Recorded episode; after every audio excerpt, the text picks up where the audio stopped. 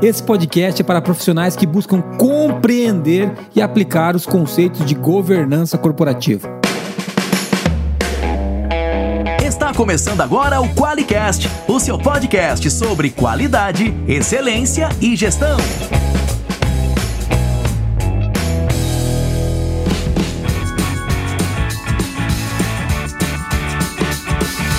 Olá, eu sou o Jason Lenharte Bastiani. Eu sou a Monize Carla. Eu sou a Roberta Volpato. Seja muito bem-vindo ao QualiCast.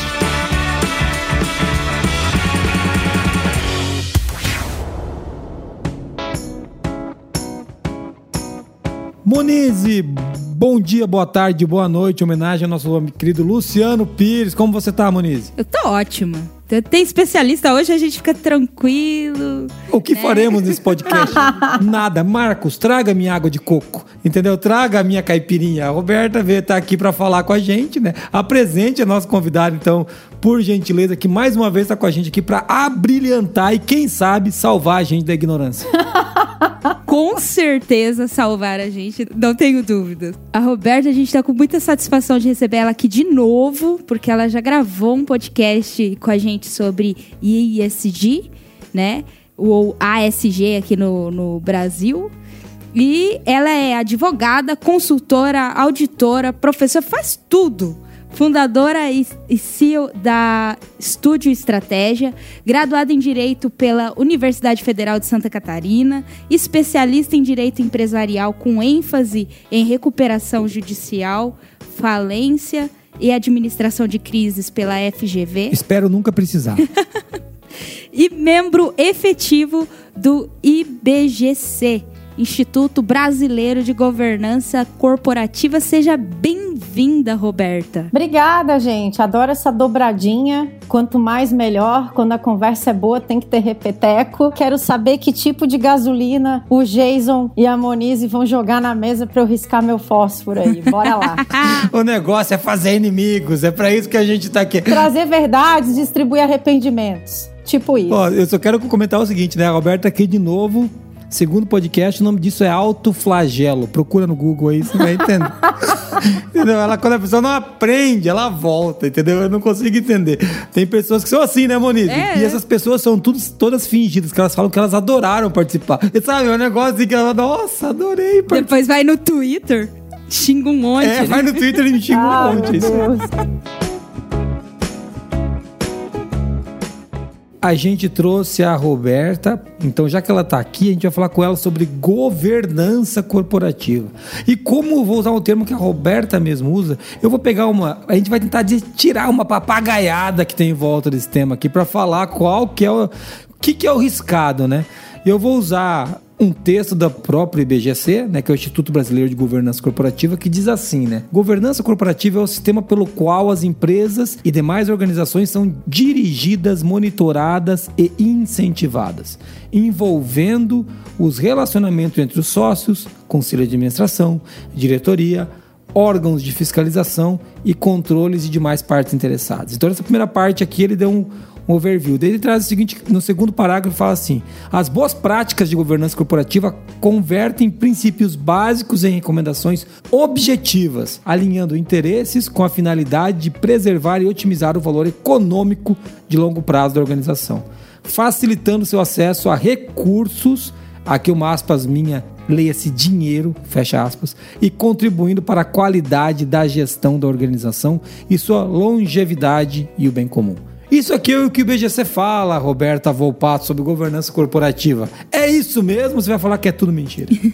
Não, é isso. Mas no meu entendimento, é, pra gente, a gente pode democratizar isso. Tornar palatável, né? Tornar palatável. Isso. Eu não desmereço de forma alguma o, o conceito do IBGC. Só que ele fica menos democrático, embora eu tenha certeza que não tenha sido essa a intenção do Instituto, mas assim, a gente que audita, a gente que interage com, com alunos, que vive o dia a dia de empresa, ainda tem aquela coisa, governança corporativa é mérito de quem tem conselho de administração. Se não tem conselho de administração, não tem governança, é isso? Exato. E aí, ah, eu gosto mais então desse parágrafo segundo aqui, ó, em que fala que as boas práticas de governança elas significam você converter princípios básicos em recomendações objetivas. que no final das contas é, né? Que eu sei que, que o métier aqui é qualidade, então vamos flipar aí para um, uma linguagem que o público da qualidade entenda. Vamos dar, vamos dar o fit necessário aqui. Converter princípios básicos em, em, em, recomendações objetivas é eu transformar aquilo que a gente inclusive falou no episódio uh, anterior, né, no âmbito do ESG, que são é, realmente aquilo que, que move as empresas, né, você se, se gerir por valor, por propósito, pensando em responsabilidade, a tua responsabilidade dentro e fora, e você converter em requisitos, em regulação, né, em posturas. Então, quando você fala isso, você não é tão difícil você associar a governança corporativa, por exemplo, aos standards é, voltados a sistemas de gestão. Aí eu tiro o mérito do conselho de administração e democratizo o conceito. Né, para aquele cara que tem uma pequena, média empresa, consiga enxergar que as boas práticas que ele implementa né, é, inspiradas nesses requisitos das normas de sistemas de gestão também constituem boa governança. Então eu acredito que o segundo parágrafo é mais democrático que o primeiro. Só isso. Até porque ele traz ele preservar e otimizar o valor econômico de longo prazo da organização. Que empresa que não quer isso? Né? Exato. Todas, né? Todas. Exato. Então, e ele fala o seguinte também, facilitando o acesso dela, da empresa a recursos, né? E contribuindo para a qualidade da gestão. Quando você é uma empresa que tem boas práticas, as pessoas querem comprar de você, as pessoas querem fornecer para você, as pessoas querem te dar dinheiro, as pessoas querem trabalhar para você. É, excellent, great places to work são empresas de boas práticas. Então, assim, quando você cumpre esses requisitos objetivos, que nada mais são do que dizer aquilo que todo mundo devia fazer, né? Eu fiquei pensando assim, como colocar em, em outros termos mais bonitos? Não tem. Você converter princípios básicos em posturas objetivas é você admitir que aquilo que todo mundo já sabe lá no fundo, que seria o dever ser, tem que ser de uma vez por todas, né?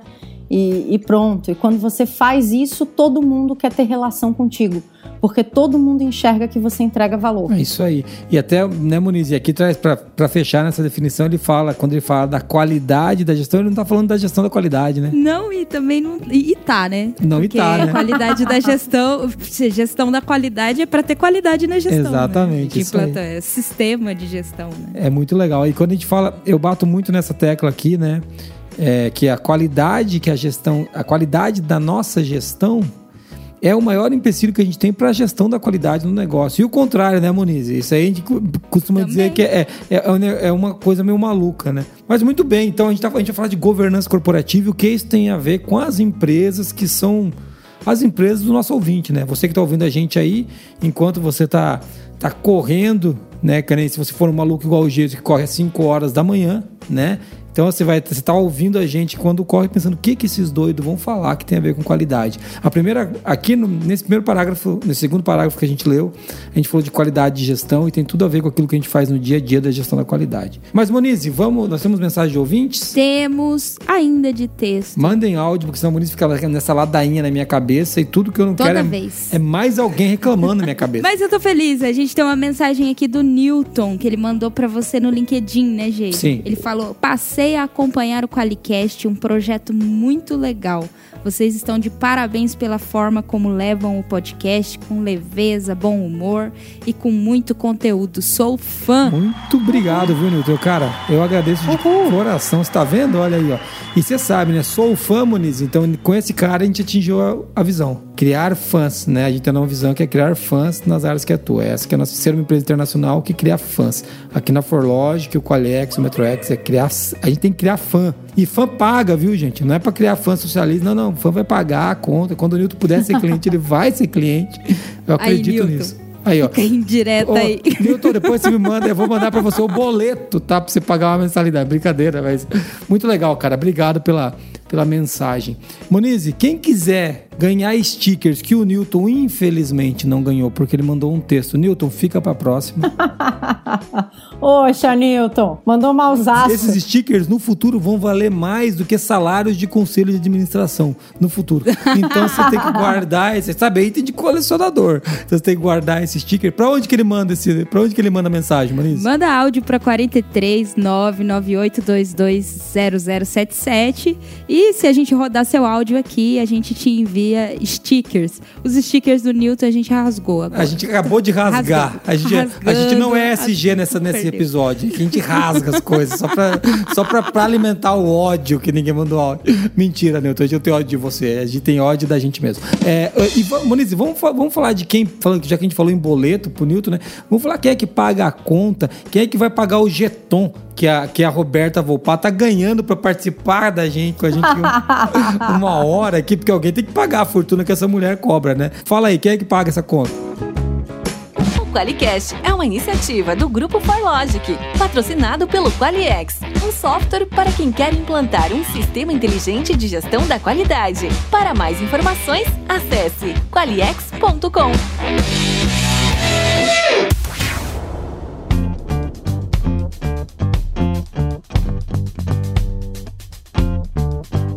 Muito legal, viu, Roberto? E você, Roberto, você jogava videogame quando você era mais nova ou não? Você não tinha essa vibe? Jogava, super. Você jogou Mortal Kombat já ou não? Super, super. Eu era viciada e nunca perdia. É, então, você sabe que. Na, você lembra quando você estava jogando na The Pit, aparecia aquele cara, você puxava pra baixo, apertava Start, você podia jogar contra o, o, Smoke, não sei se você lembra disso? Ah, eu não lembro os comandos de cabeça. É que a, a, era no controle. Tinha Mas você lembra que aparecia um cara e falava assim, ó, Upi. Sim. Então, toda vez que a gente fala Qualiex aqui, o Marquinho coloca no podcast. Né? Ah. Nessa hora que o nosso ouvinte está ouvindo isso, né? Ele tem que parar tudo que está fazendo, ele vai lá e solicita uma apresentação do Qualiex no site. É, Muniz, é isso, né, Muniz? Você que é a dona do Qualiex é lá. isso. Por favor, vamos lá, vamos lá, Qualiex. Qualiex. Coloca aí, Marquinha, que aparece aquele sonzinho. Mas voltando ao tema, né? A gente está falando de governança corporativa, o Qualiex ajuda nisso. É até uma coisa que a gente tem. Porque governança corporativa tem muito a ver com boas práticas de gestão, né, Roberto? Acho que, assim, para ser bem simplório, né? Tem muito a ver com isso, não tem? Tem. E, e pegando um gancho no que você falou uh, do, do Qualiex, até falando de outras ferramentas que existem é, fornecidas por vocês e que são relacionadas à gestão de documentos, a controles, etc., é importante que diga, né? Se a gente revisitar lá o conceito que, que o Jason leu do próprio Instituto Brasileiro de Governança Corporativa, fala que as organizações elas são dirigidas, monitoradas e incentivadas. Então, assim, você para incentivar, você tem que ter rastreabilidade, você tem que ter confiabilidade, tem que ser algo que inspire responsabilidade. E quando você fala em responsabilidade e rastreabilidade, você fala de monitoramento, você fala de organização de documentos, né? E de retenção, publicação, atualização, arquivamento. Auditoria, tratativa de não conformidade, Exato. acompanhamento de indicadores. Isso porque é um monitoramento. Sim. Né? Você testa, você verifica, você checa com diferentes, é, com diferentes metodologias. E aí depois também, é, é, quando, se a gente pensar em tudo isso, né, responsabilidade, rastreabilidade, aquilo que eu monitório, via de regra eu monitório para melhorar, de forma recorrente, consistente. Então aí eu cruzo com aquele segundo parágrafo que nós celebramos aqui juntos do, do conceito do IBGC, que é preservar, otimizar valor a longo prazo, garantindo longevidade e bem comum. Porque se eu me preocupo em reter, primeiro, se eu me preocupo em documentar, eu não tenho medo de transparência. Se é. eu não tenho medo de transparência, de ser auditado, de ser verificado, isso significa que eu sou responsável. Se eu sou responsável, no final das contas eu estou preocupado com os meus stakeholders, então eu estou ao fim e ao cabo, preocupado com o bem comum. Então é sobre isso. E é muito legal, né? E de novo, a gente falou no outro podcast, vou falando de novo. O Deming tinha muito esse conceito quando ele trazia a questão de uma empresa ela é feita para durar 30 anos, não um trimestre. Ele batia muito Sim. nisso. Sabe? As empresas que, que, trocavam o lucro trimestral pela perenidade, né? Pela, uhum. pela longevidade, que é o termo que é usado aqui. Então, para uma empresa ser longeva, para ela continuar existindo, ela tem que. A gente já falou disso, né? Quando a gente falou de SG agora de novo. As empresas que elas são bem geridas e que elas têm um modelo de governança, elas pensam além dos próprios Perfeito. muros. E é óbvio que, cara, tem que dar lucro.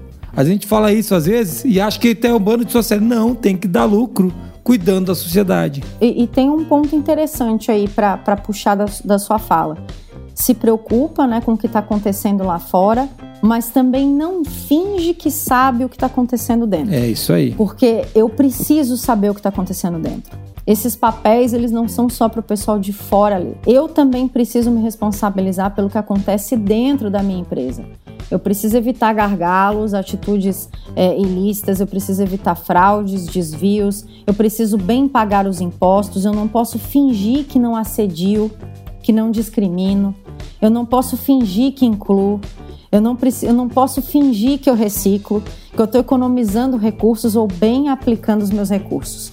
Só para o pessoal lá de fora, é. entendeu? Para lá depois do muro parecer aquilo que não é. É. Na verdade, a gente precisa pensar numa visão de transbordo. A boa governança, ela não é emular lá fora, é você transbordar aquilo que é íncito ao teu jeito de fazer negócio, né? É, tem que ser autêntico.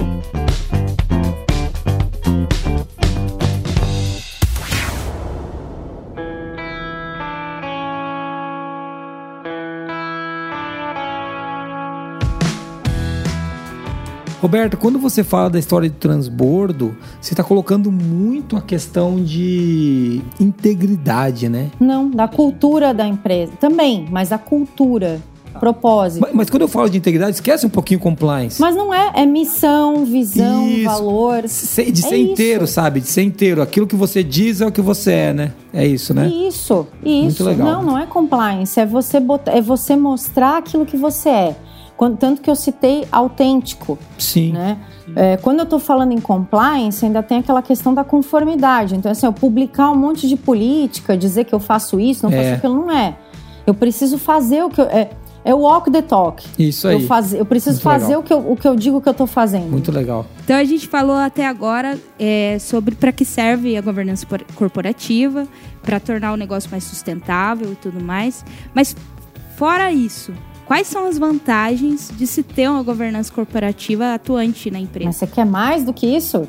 Só continuar para sempre o negócio, não. A Moniz é dessa. Você vai fazer o negócio e fala, que mais? É isso, isso eu passo todo dia, você vai vendo. Então tá. Então vamos, vamos partir do pressuposto que o negócio, para viver para sempre, ele tem outros features que não propriamente a, a, a, governança, a, a governança ou enfim falando sério agora. Vamos pegar a tua pergunta e para além da ou por trás da sustentabilidade, que eu acho que é um, é um, um ativo valioso da governança corporativa, é, vamos destrinchar então e vamos trazer outros aspectos que, que permeiam essa sustentabilidade, né? Então, vamos lá. É, como eu dizia ao início do, do episódio, quando você tem boas práticas, você tem uma gestão lean. Você consegue ter uma gestão mais enxuta, eficiente, eficaz e econômica. Né? Com isso, todos ganham. Você pode cada vez mais é, pensar sobre diferentes maneiras de aproveitar os teus recursos e recursos financeiros, tecnológicos, humanos, né? Você consegue pensar nessa estrutura, na, na questão na empresa em estrutura, processos, pessoas, talentos, capacitação, quando, porque você consegue reaproveitar. É, isso é um ativo que eu considero é, extremamente relevante, ele está diretamente ligado à sustentabilidade. Porque se você faz isso, aí eu vou falar de novo do PDCA, o Jason adora, você entra nesse círculo virtuoso, né, de constância, de recorrência. Então você está sempre se revisitando, você está sempre reaproveitando os seus recursos, é, revisitando a maneira como você os utiliza. Né? Então eu entendo que isso está diretamente ligado à sustentabilidade. Um outro ponto, você se torna uma parte relacionada de valor, porque você mostra que você se preocupa em ter uma cadeia de valor para gerar valor. Bem ou mal, você acaba, vou usar um termo que o Jason me perguntou ainda há pouco, transbordando a tua cultura, o teu propósito, o teu jeito de fazer negócio para a tua cadeia de produção. Porque como você tem um jeito de fazer e você já sabe muito bem qual é o teu propósito que você quer entregar, automaticamente você vai acabar educando, catequizando as tuas partes relacionadas para que elas entreguem para você da maneira como você quer entregar para o teu destinatário final. Então isso tem um efeito educativo, isso tem um efeito também de limpeza, de pureza de mercado, de qualificação de mercado, de nivelamento de mercado.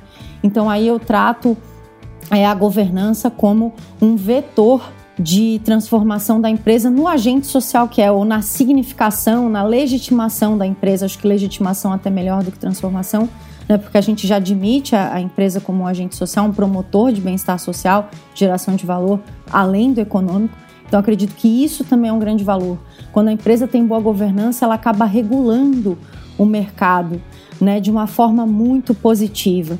Você também se torna uma empresa investível, né? Investível daquele jeito que eu comentava no início desse episódio, não investível pensando no sentido estrito, né, de mercado de capitais, de aporte, mas as pessoas querem trabalhar com você.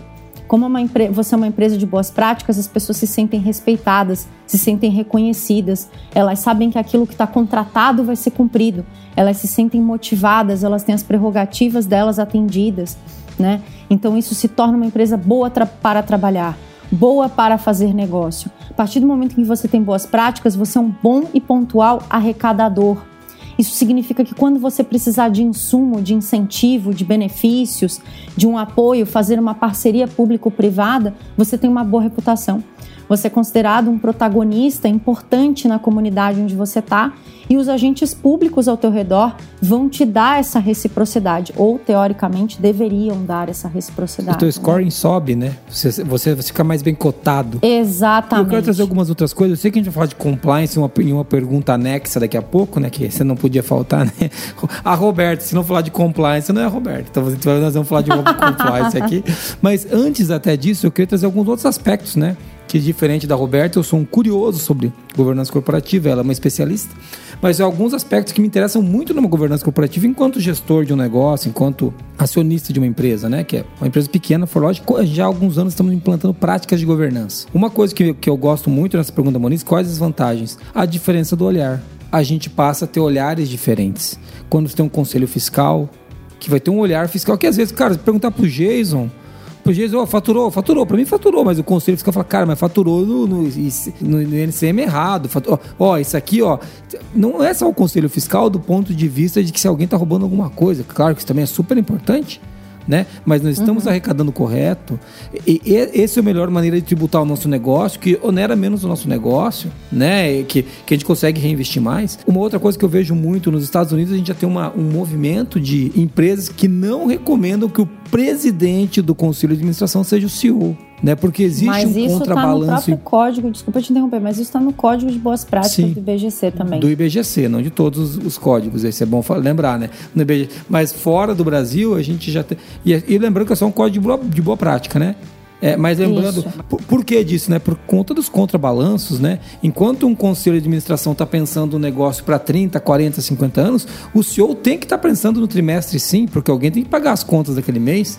Né? Então a gente veja, olha a pluralidade de, de, olhares, né? Olha a quantidade de gente olhando por aspectos diferentes um mesmo negócio. Essa maneira, essa multifacetada maneira de olhar o negócio é uma coisa que me atrai muito, Jason, né? Enquanto curioso da qualidade, da gestão, para o modelo de governança corporativa. É por isso que a gente está implantando isso aqui. Porque muitas vezes eu vou tomar uma decisão que eu tenho um erro de paralaxe, claro, né? Eu estou em cima do problema e eu olho ele e o ponteiro está batendo em cima, mas às vezes na verdade, eu, eu penso que estou em cima, mas eu estou do lado, né? E isso tá, tá me dando um erro de paralaxe que me tira da, do, do, ponto de ótimo de tomar a decisão. Isso, e tem um ponto que é o seguinte, né? Quando você está na, na, cadeira de executivo, é o que você bem colocou.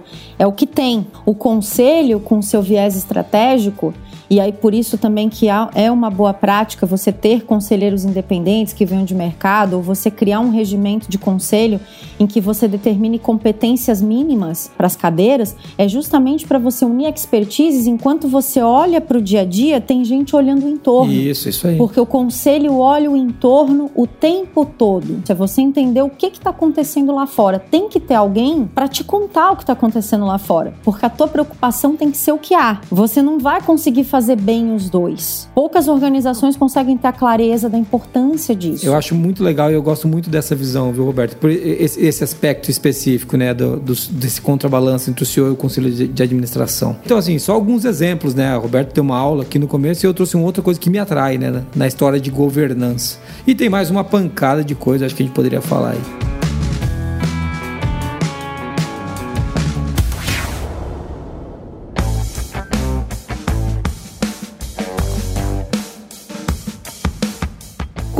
Compliance e, e governança corporativa são conceitos que aparecem juntos muitas vezes. Quais as diferenças entre Compliance e governança. Compliance é pilar de governança corporativa. É, se a gente pensar em conter, está contido, né? Conter está contido, o compliance está contido, ele vetoriza a governança corporativa. É uma grande, não vou dizer uma briga, talvez seja uma antipatia é, às vezes a gente escuta, né? Nossa, porque a, a, fala da Roberta sobre compliance é muito técnica, ela é muito executiva. Compliance não é a integridade, não é fazer o certo. É, gente, mas assim, o compliance é estratégico. Quem acha que o compliance é só aquela. E os auditores ISO agora vão trimilicar me ouvindo e vão se sentir reverenciados. O cara que acha que o compliance é aquela caixinha vinculada ao jurídico, seja para entregar resultado através do suporte do jurídico ou vice-versa, ou vinculado à controladoria, tocado por analista,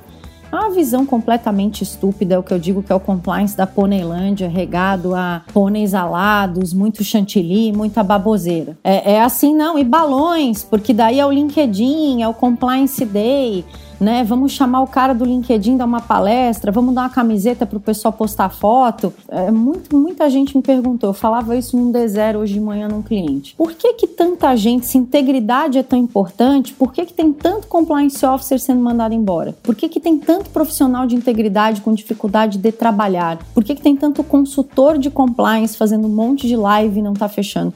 É porque as empresas não entenderam o que é integridade? Não, meu amigo. É que você ainda não entendeu que o compliance é estratégico. Como você não sabe o que esperam de você e você não sabe o que entregar, você fica deslegitimado dentro de uma organização. Porque você acha que o que você faz é trabalho de analista. A tua caixinha é criar política, código, dar treinamento, gerenciar um canal de denúncia e, e, e gerar relatório de comitê de ética. Enquanto você continuar pensando que compliance é isso, você nunca vai entender o que o compliance entrega para a governança corporativa. Agora, quando você enxergar que o compliance é você atender, é você fazer o bom gerenciamento de riscos legais, de conformidade, riscos regulatórios. Quando você entender que o risco regulatório, o risco de conformidade, é uma das modalidades naturais de risco que qualquer organização faz gestão, fica muito mais fácil enxergar por que, que o risco de compliance é tão importante para o atingimento do objetivo estratégico da organização como qualquer outro risco que se gerencia. Qualquer outro gerenciamento de risco é tão importante quanto. Porque quando você gerencia risco de compliance, você evita passivo administrativo, passivo judicial, é, você gerencia a tua reputação, entendeu? Você evita gargalos. Da mesma forma como você, como você consegue fazer quando você gerencia qualquer outro tipo de risco dentro da tua matriz de risco. Então, quando você enxerga que o compliance é estratégico e quando você gerencia teu risco legal, você é uma empresa responsável, ética, íntegra, mas não porque você tem uma política bem escrita no teu site, porque você gerencia risco. É por isso, e gestão de risco é estratégica não é trabalho feito pura e simplesmente por braço de analista e técnico. Então, o compliance entrega para a governança. O, a governança, ela sorve, ela, ela sorve do compliance. E o compliance ele é extremamente estratégico por isso, porque ele também ajuda a longo prazo. Você gerenciando o risco legal hoje, você está pensando médio e longo prazo também. Até porque você não vai conseguir é, é, é, conter hemorragia de risco legal quando você já está com uma ação do Ministério Público nas suas costas. Isso não é hora de você tomar decisão. É, o que, não é hora de você dizer vou gerenciar meu risco legal. Acabou. Agora você vai conter hemorragia. É resultado. Vai tratar do... não conformidade. Agora é só, é só imediato. Agora é, é uma resposta para você gerenciar uma crise, porque você não gerenciou risco. Então, esse é o X da questão. Então, às vezes, quando eu falo isso, as pessoas dizem, nossa, ela tira o, o gloss do papo de integridade. Eu não tiro. Eu continuo dizendo e, e faço isso nos meus clientes, acho absolutamente incrível as entregas que a gente faz para empresas que querem fazer porque elas querem fazer. não porque elas precisam fazer, porque a tomada de decisão é ética, porque o CEO e, e o, o, VP bate na porta da galera para chamar para o treinamento, porque ele vai, porque ele acha que isso é absolutamente necessário, porque ele quer que a empresa respire isso. Eu acho isso incrível. Só que o cara que trabalha com compliance tem que entender que o trabalho dele é entrega para estratégia. E não é feio dizer isso, não estou negando a integridade. Só que não saiam por aí dizendo que o compliance ele está enviesado porque a organização não quer ser ética.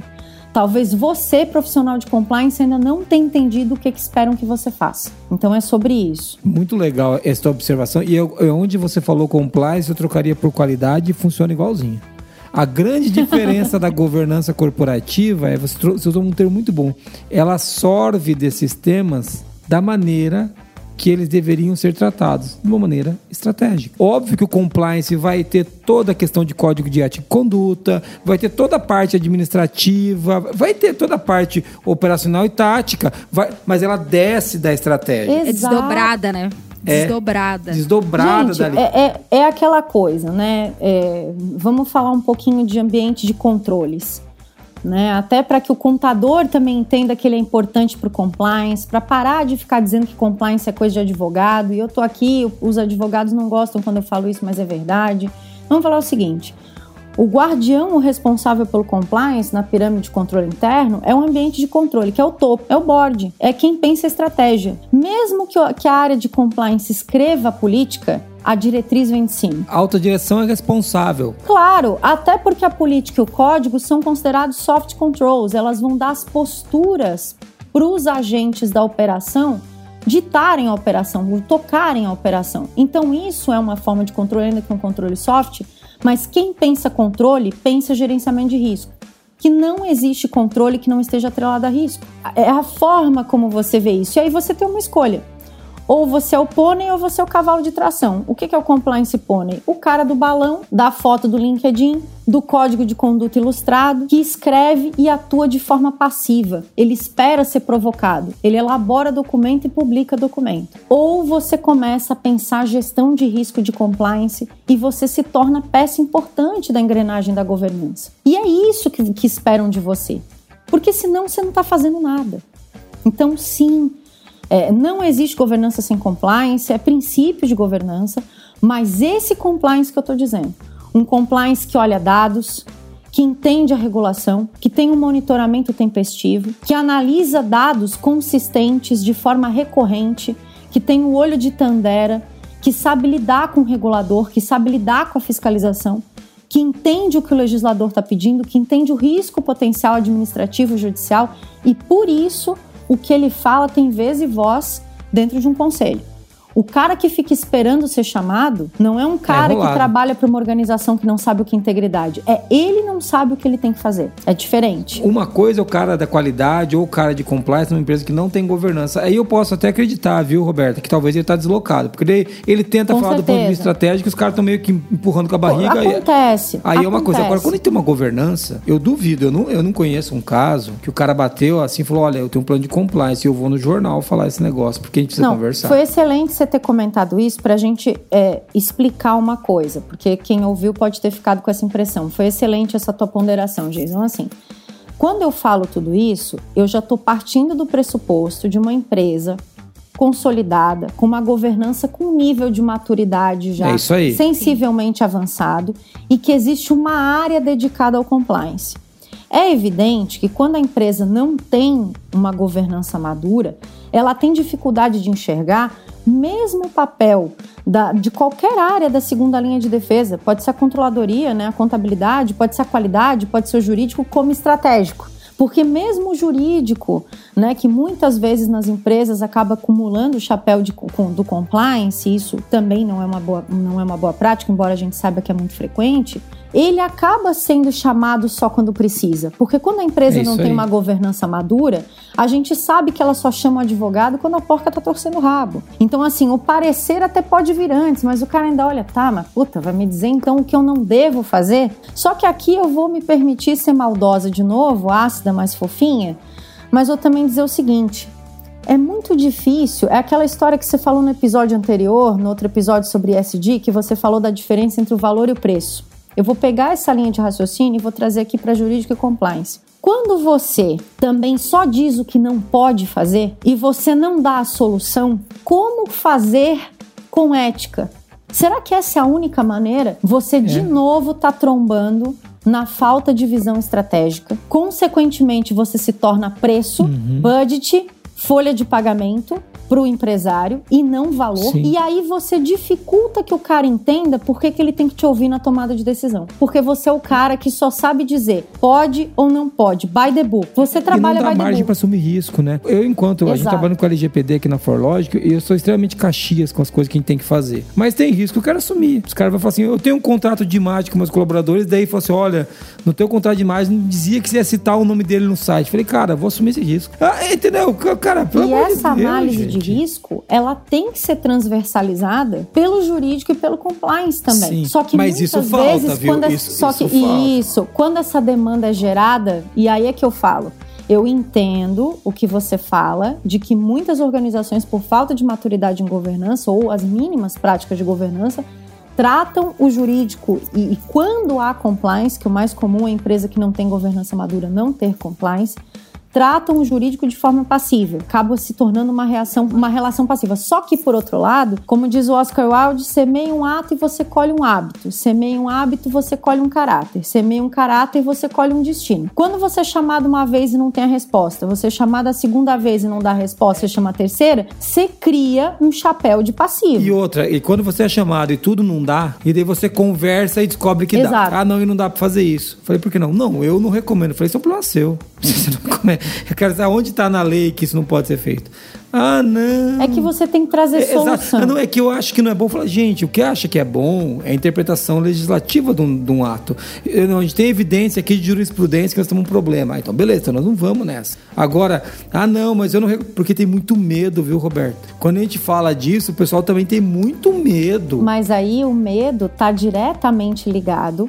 Vocês concordem ou não, mas é, mas é a, minha, a minha visão da lida, né, do dia a dia com jurídica e compliance, assim, esse medo tá muito atrelado àquela coisa de eu só sou a pessoa que opina, porque eu não me enxergo como como um avaliador transversal e estratégico desse risco. Eu não tenho colhão para chegar num conselho e bancar meu posicionamento. Eu só sou o cara que opina. Eu recomendo. Eu recomendo.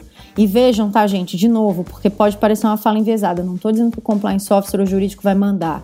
Só que ele não precisa é, ter essa, essa posição, é, de novo, né, não querendo é, ser injusta, mas de analista ou de técnico. Você não é um tecnocrata. Então, quando você se coloca dessa forma, você não traz solução. E aí você fica com medo de bancar, porque você entende que o que você está dando é um parecer, é uma recomendação, mas você também não quer bancar se o cara vai aceitar ou não. Afinal de contas, você é estratégico ou não é? Você entende que o teu posicionamento é ou não relevante para a sustentabilidade da organização? Decida, se posicione, entendeu? Entende? Então é, é muito Roberto, isso. deixa eu até é, fazer uma pergunta em relação ao que você está falando. Será que isso também não vem da pessoa não entender o apetite de risco que a empresa tem?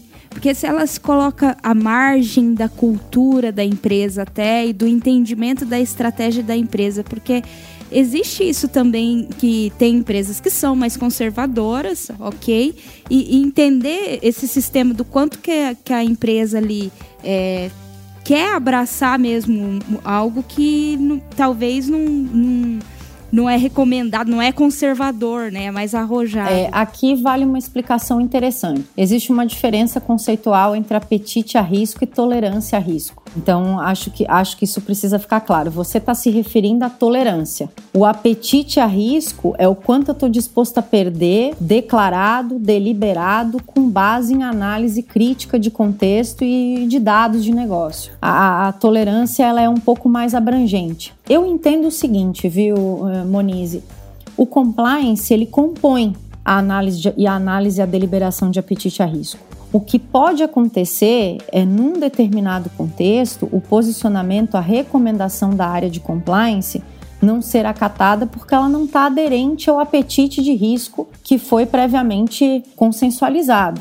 Tá? Agora, quando eu paro para pensar na remota possibilidade, hipotética possibilidade de um agente de compliance dizer que ele preferiu se abster de recomendar, né, porque ele, enfim, ou, ou ele não foi ouvido, ou ele, ou, enfim, não houve um posicionamento porque ele não estava familiarizado com apetite a risco, ele não estava suficientemente informado, tem alguma quebra de processo aí.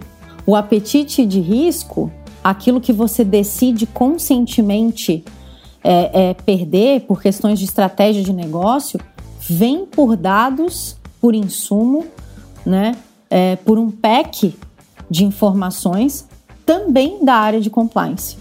Porque o compliance, de novo, ele transversaliza a análise de risco. Então, você vai levar informações da área de negócios, você vai trazer é, é, instruções da segunda linha de defesa, e dentro dessa segunda linha está o compliance. Então, se o apetite de risco foi deliberado a despeito disso, à margem disso, algum erro tem. E da mesma forma, se o compliance officer argumenta a questão do apetite a risco, a depender do que ele está trazendo na argumentação, também alguém aí faltou o dia do jogo, entendeu?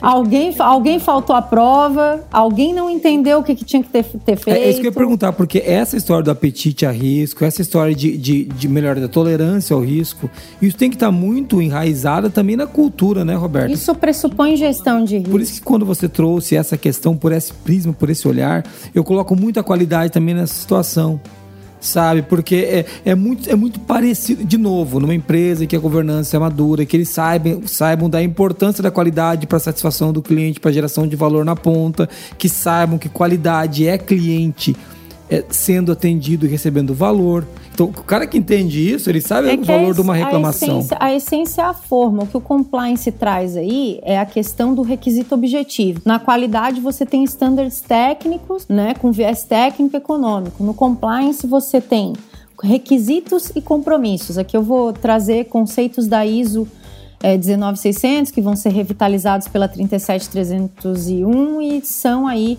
já é, é, parte da 37001. Né? Requisitos de compliance são normas mandatórias. Né? Então é o Código Penal, o Código Civil, o Código do Consumidor, a legislação ambiental, a legislação anticorrupção, é aquilo que você ou cumpre ou cumpre. Sim. Né? Compromissos de compliance são normas às quais você espontaneamente adere. E aí eu tenho a norma ISO e qualquer outro tipo de norma técnica, ou acordos que eu faço em convenção coletiva, acordos que eu faço em ações judiciais.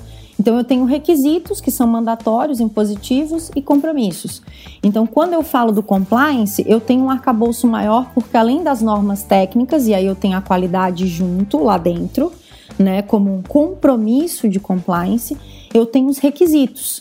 Então eu não posso escolher não cumprir a legislação trabalhista, eu não posso escolher, Sim. né? Porque eu tenho aí uma imperiosidade em termos de sanções e consequências que são devastas. E né? sempre então... vale lembrar que existe também a questão moral adotada pela empresa. Eu acho que é, uma, é, um, é aspecto que ele não vai. Nós não vamos entrar nessa, porque eu gostaria de ter um filósofo e, e um pai de santo para a gente poder falar disso, mas porque é, esse aspecto moral é um aspecto que eu me interesso muito né? Eu brinco até porque é um aspecto quase religioso, né? Porque é aquilo do que você acredita, né? E quando a gente fala de compliance, tem as questões legais, normativas que a gente decide, que a gente segue e tem aquelas que a gente escolheu. É, é, é legal falar disso, que tem aquilo que a, aqui é assim. Um, um exemplo é, é, para a gente fazer um, um, fechamento bonito desse episódio é um caso clássico da Siemens dos metrôs de São Paulo. Por quê? É, a 19.600, ela é uma norma de diretrizes, para quem está ouvindo agora, é uma norma ISO para sistemas de gestão de compliance, ela é uma norma não certificável, portanto, de diretrizes. E ela tem uma, uma diretriz que é, quando a empresa apura uma não conformidade, ela tem a prerrogativa de escolher o que ela vai fazer a respeito disso. E uma das providências pode ser se autodenunciar. É, a gente sabe que a 19600 não é a norma tipicamente anticorrupção e antissuborno, mas, é, mas casualmente na antissuborno não tem isso. Na 19600 tem. E se eu traçar um paralelo disso com a Lei 12846, que é a Lei Anticorrupção Brasileira, e o Decreto 8420 de 2015, que é o que regulamenta é, a Lei Anticorrupção, e ele traz os parâmetros para um programa de integridade, para que as empresas então possam firmar seus acordos de leniência, né, quando implicadas nessas, nessas investigações é, anticorrupção. Quando você pega isso, tem a prerrogativa, né? Quando a empresa se autodenuncia, ela tem vantagens, ela tem as penalidades aí mitigadas e de algumas delas ela pode ser inclusive, elas podem ser inclusive isentadas. E no caso do metrô da Siemens, o que aconteceu foi a Siemens se autodenunciou. E é o que pouca gente sabe. Então assim, uma empresa que se diz íntegra não é uma empresa que nunca vai errar. Assim como uma empresa que tem um selo de qualidade, não é que ela nunca vai ter uma falha na qualidade, que ela nunca vai ter uma não conformidade. Mas o que você decide fazer a respeito disso? O teu valor está implicado aí. Então, se vocês procurarem no YouTube, eu recomendo fortemente, tem um, um depoimento do Paulo Stark, que na época era o CEO é, brasileiro da Siemens, que quando apuraram o caso dos metrôs, quando ele saiu a investigação, ele imediatamente foi à Alemanha, reportou isso ao board global e disse: Ó, oh, a minha recomendação, a nossa recomendação é que a gente vá e a gente se entregue. Ele recebeu o ok. A Siemens no Brasil fez isso, só que quando você faz isso, você tem que manter sigilo até que o acordo de leniência seja homologado. E ele disse que ele passou noites sem dormir, porque ele pensava, e se não Imagina, for... cara, ninguém acorda de manhã para se autodenunciar quando você pega um problema no próprio empresa, E ele né, pensava cara? assim, meu Deus, e agora? E se isso der errado? E o que, que vai ser da Siemens, né? E a imagem da empresa e tudo mais. E ele dormindo com aquele segredo, porque também você tem que pensar na gestão de crise. Sim. Né? Aquilo que você faz de errado não pode te apagar no mercado e não pode perder a tua confiabilidade para o teu cliente Sim. interno. Então, como as pessoas que assistem teu treinamento de integridade vão reagir quando souberem que você fez isso? Quando a notícia do metrô sair na Sim. mídia. E aí o que, que aconteceu? O acordo foi homologado e aí foi possível então vazar isso, né? Comunicar isso na imprensa. E aí o Paulo começou então a dar as entrevistas e falar, então sim, fizemos isso, pagamos propina. E ele fala que quando ele deu essas entrevistas, ele teve que voltar para a empresa. É, ele chegou pelos fundos, porque ele não sabia como ele ia ser recebido. E o pessoal sabia que ele ia entrar, e quando ele entrou, estava todo mundo na empresa esperando por ele. Dizendo assim: Eu tenho muito orgulho de trabalhar aqui, porque a gente fez errado, mas a gente escolheu dizer: Eu assumi, eu estou fazendo certo, eu vou me denunciar, eu vou assumir as consequências, porque eu sou uma empresa responsável. Resumo da ópera: dá para dizer que a Siemens não tem uma governança? Óbvio que não. Pelo contrário, a governança, o compliance, ele pressupõe responsabilidade corporativa. Antes de ter o papel, a política dizendo o que fazer, é o que de fato eu faço quando eu estou implicado nessa situação e o quão consciente eu estou a respeito de sanções e consequências. O quanto eu estou disposto a responder pelo que eu fiz. Porque se eu estou disposto a responder pelo que eu fiz, eu tenho uma boa governança. Muito legal. Há uma grande probabilidade de você estar na trilha certa. Então, isso é um case que explica e acho que faz um wrap-up da nossa Sim. fala, traz compliance, traz governança, traz responsabilidade. O certo é certo, independente se alguém está olhando ou não está. E é dessa forma que a gente, que a gente tem que enxergar. Temos excelentes exemplos. A gente falou da Lava Jato no, num outro momento, né? Mas temos aí Um bom exemplo. um exemplo de, de integridade, um exemplo prático, para além da política, do código e do gospel. Uma coisa legal que você está trazendo, né, quando você fala desse, desse caso emblemático, né, é que vai doer, né? Não, não quer dizer que não tem Vai. problema. Tem ah, tem impactos, governança, né? Né, Maurício? É, Ah, tem qualidade, a gente não tem problema. Pô, cara, tem não Meu conf... Deus do céu. Tem não conformidade Pois que a gente é. recebe, a gente olha. Ontem a gente estava discutindo um retorno a cliente, né, Moniz? Eu, Moniz, falei, como é que a gente respondeu assim pro cara, sabe? Pô, faltou um pedacinho do processo, faltou uma, uma sensibilização, faltou uma conscientização. Acontece, entendeu? E, e o ponto é o seguinte: perceba a diferença do timing. É, é isso aí. A diferença de você saber conduzir, ter todas as evidências, porque mostra que você tem um compliance robusto, efetivo, porque você conseguiu conduzir uma investigação consistente e conclusiva. Isso é muito importante. E com esse substrato, você, antes de, de virar um escândalo, você foi lá e fez. É muito diferente de você trabalhar, agora me colocando no lugar do, do consumidor, do parceiro de negócio, do fornecedor ou do trabalhador. De você ficar sabendo pela internet, né? Ou de você estar tá lá e de repente alguém ser preso. Roberta, muito legal, cara. Bom, você viu, né? A gente tá falando de governança corporativa e compliance, porque quando entrou no assunto compliance, daí eu falei que precisava de um pai de santo, ela incorporou um santo aqui e ela foi embora, né? Baixou uma, uma entidade e ela foi, né? Cara, muito legal. Adorei essa, esse papo sobre. Na verdade, ouvir você falar sobre compliance e a relação disso com a governança e entender que tem relação com qualidade. Mas a gente falar um tiquinho mais de governança para encerrar o episódio, que já excedeu o tempo. O Marquinhos está mandando mensagens alucinadas, a Roberta tá vendo aqui. O tempo do podcast. eu vou editar isso onde? Então. Ó, oh, oh, Marquinhos, fica tranquilo que eu não cobro. Ah, extra. então tá bom. É só uma versão. Olha só que mulher boa, né? Bom, a gente sabe que a governança corporativa tem quatro princípios. Falando a gente sabe, mas na verdade é a Roberta que sabe. E por isso que ela vai explicar. Ela vai explicar. Então a gente tem que é a transparência, a equidade, prestação de contas e responsabilidade corporativa. Fala um pouquinho pra gente sobre esses quatro princípios, Roberto. Bate bola, jogo rápido. É isso aí. Vamos lá. Transparência, eu conto para todo mundo como eu faço.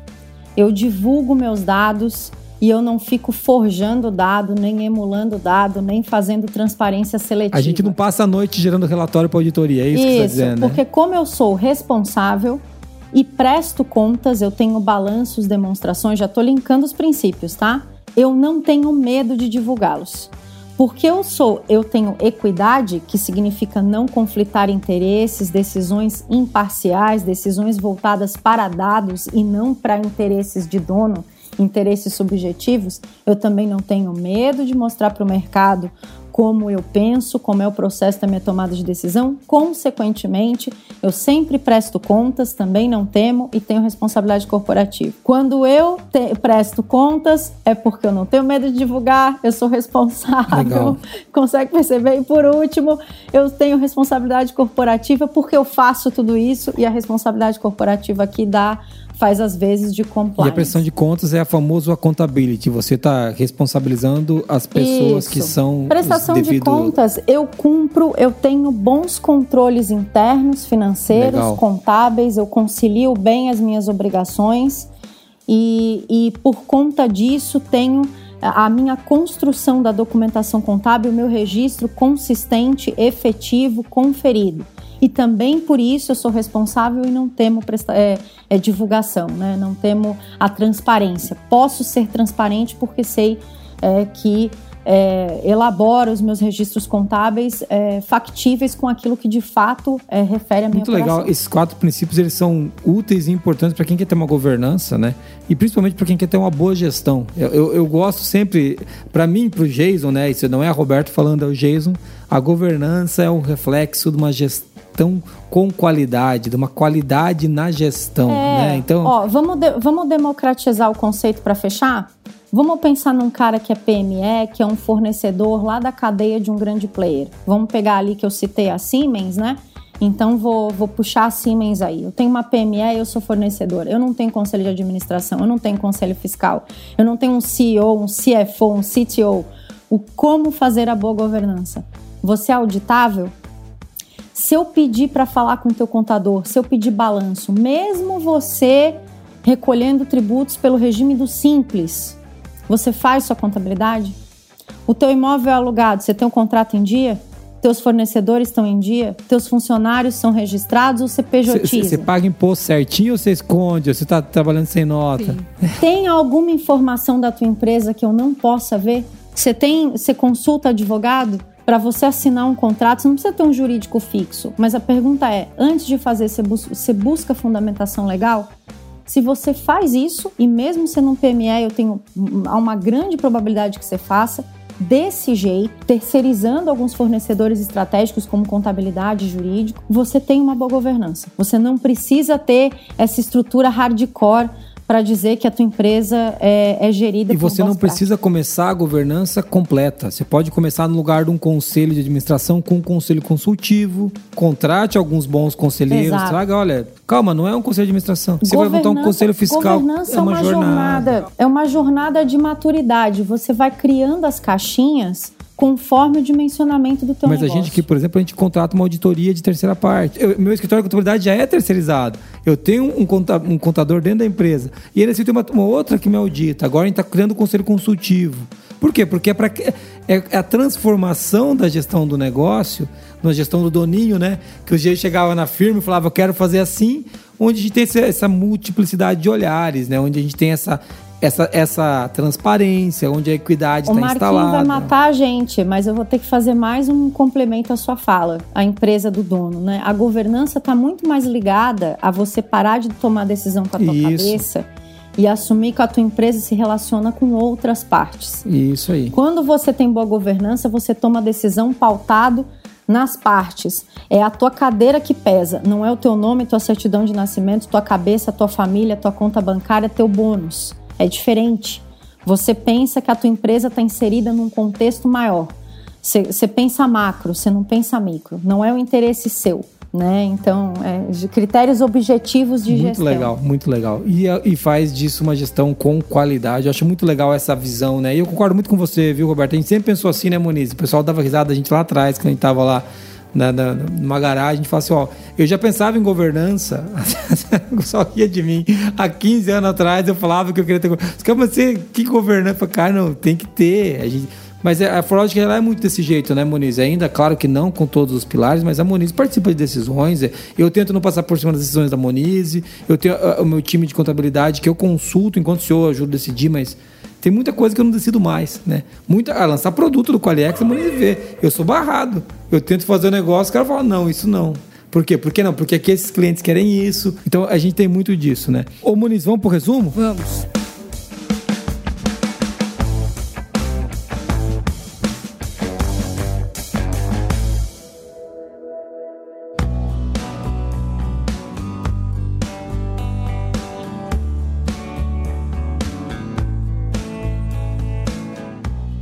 E o resumo de hoje é governança corporativa e compliance. Como é que a gente resume a Roberta Muniz? Tem como? Tem, tem que de- deixar um link pro curso dela. aí, É, né? deixa um link pro curso.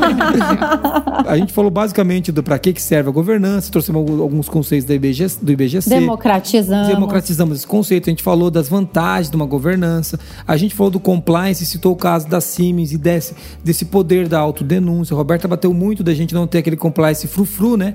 Que é balãozinho, festinha, bate palma, né? Mas na hora do pega pra capar o cara não sabe, o cara que não decide, o cara que não é estratégico.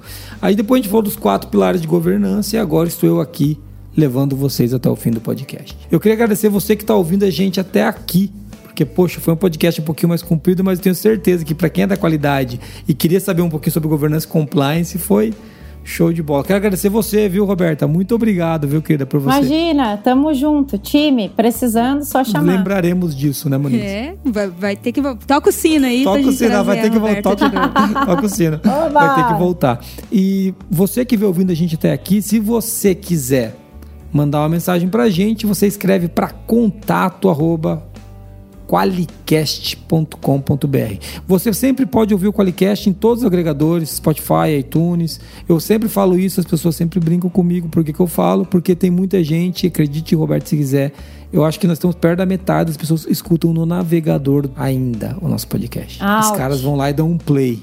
Isso que eu, eu me neguei a botar no YouTube o podcast ainda. Gente, como isso em ple- em plena época da pandemia, em que todo mundo já teve tempo para se digitalizar? Vai lá e que que é procura isso? Qualicast no Spotify, que você vai encontrar a gente lá, ou no iTunes, ou no seu Google Podcast, onde você quiser. É, encontre a Roberta Volpato Ranoff, onde nas redes, procurando pelo nome dela, doutora Ro- Roberta Volpato no, no Instagram, Monize Carlo no Instagram e Jason AB lá também. Muito legal ter você ouvinte com a gente até aqui. Mande seus feedbacks sobre esse episódio. Eu sei que vocês vão falar bem da Roberta, mas podem falar mal de mim, podem falar mal da Monize. Então vocês podem sempre trazer isso daí. Do Marquinho falar mal não precisa, a gente já sabe. Se comunique com a gente, a gente gosta muito de, receber os feedbacks de vocês. Roberta, tem alguma coisa que eu esqueci? Estude, estudeestratégia.com.br Estude Estratégia estratégia.com.br, muito conteúdo legal lá, inclusive sobre governança, riscos compliance. Acessem, baixem, leiam, deixem seus feedbacks e acompanhem a gente também nas redes sociais. É isso aí, vou deixar os links da Roberta aqui no programa. Moniz, é isso, querida? Sim, quem quiser mandar áudio pra gente, é só mandar pra 43 998 220077 e quem sabe você vai ganhar stickers. E é isso aí, eu vou fechar com uma frase do Johan Gott, que diz o seguinte: Aprender a dominar é fácil, mas governar é difícil. Um grande abraço, valeu. Tchau, tchau. Tchau, gente. Até mais. Até, tchau.